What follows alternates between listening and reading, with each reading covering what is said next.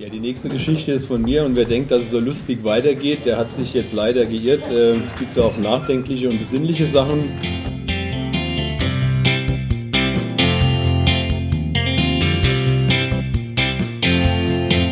Hier ist das Klappradio, dem Podcast der Klappradbewegung. In der Episode 2 geht es um echte Klappradpoesie. Alt, arm, allein.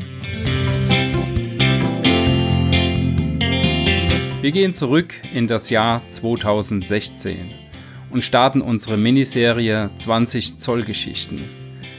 Die Aufnahmen stammen von einem Happening an einem konspirativen Ort, tief im Pfälzerwald. Die 20 Zoll Geschichten wurden vor einem erlesenen Live-Publikum vorgetragen und heimlich mitgeschnitten. Diese Aufnahmen jedoch galten seit 2016 als verschollen.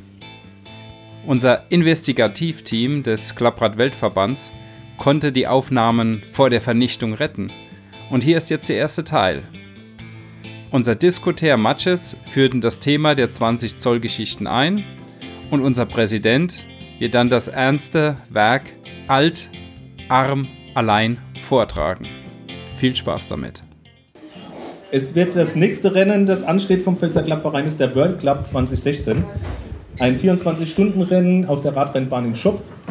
Es können sich Mannschaften bewerben, insgesamt äh, 48.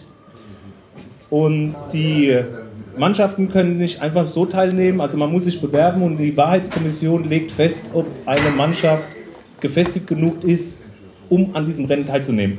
Und wir das Team Capri-Sonne Power Team haben uns überlegt, dieses Jahr als Bewerbung eine literarische Geschichte zu machen, wo sich jeder von uns ein paar Geschichten überlegt hat, 20 Zoll Geschichten, die wir jetzt gerne ähm, vortragen würden. Ähm,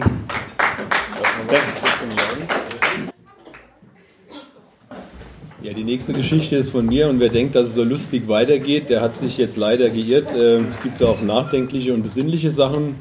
Die Geschichte von mir heißt Alt, Arm, Allein, die Geschichte eines ganz besonderen Schicksals.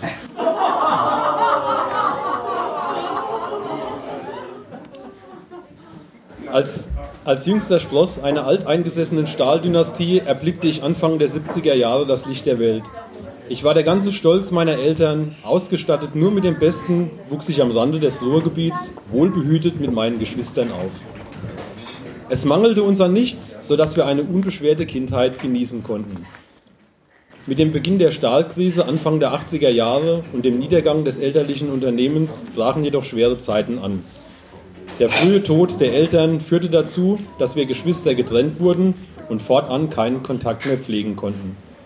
Zu dieser Zeit hatte ich die Grundschule Gottlob bereits schadlos überstanden. Der Plan, auf das Gymnasium zu wechseln, zerschlug sich ebenso wie die Hoffnung, einen festen Platz in der Gesellschaft einzunehmen. Hinzu kamen noch körperliche Einschränkungen.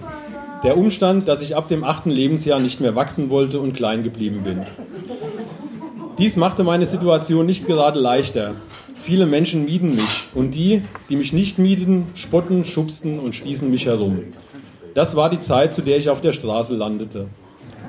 Dort schlug ich mich in der Folgezeit mehr schlecht als recht durch, verbrachte meine Zeit an üblen Orten mit zwielichtigen Gestalten, Junkies und Obdachlosen. Ich hing unter Brücken oder an Bahnhöfen ab. Auch wechselte ich häufig die Stadt. Nie hielt es mich lange an einem Ort. Mein Äußeres litt in dieser Zeit sehr. Ich rutschte immer weiter ab. Vom einstigen Glanz war nichts mehr geblieben. Alle Welt, sogar die Gestalten, die sonst mit mir abhingen und mich ausnutzten, mieden mich nun. Mit gut 45 Jahren war ich am Ende, hatte alles verloren, fühlte mich kraftlos wie ein Kreis und hatte keine Perspektive mehr. Ich befand mich in einer ausweglosen Sackgasse und mein Leben war eigentlich zu Ende. Es schien nur noch eine Frage der Zeit zu sein, bis ich nicht mehr unter den meinen weilen würde. In dieser Situation traf ich auf einen ganz besonderen Menschen, der trotz aller widrigen Umstände und Einschränkungen meinen Wert erkannte und zu schätzen wusste. Er nahm sich meiner an, holte mich von der Straße, sorgte für ein neues Äußeres und gab mir einen festen Platz in seinem Leben. Dies ist die wahre Geschichte aus dem Leben eines Klapprades.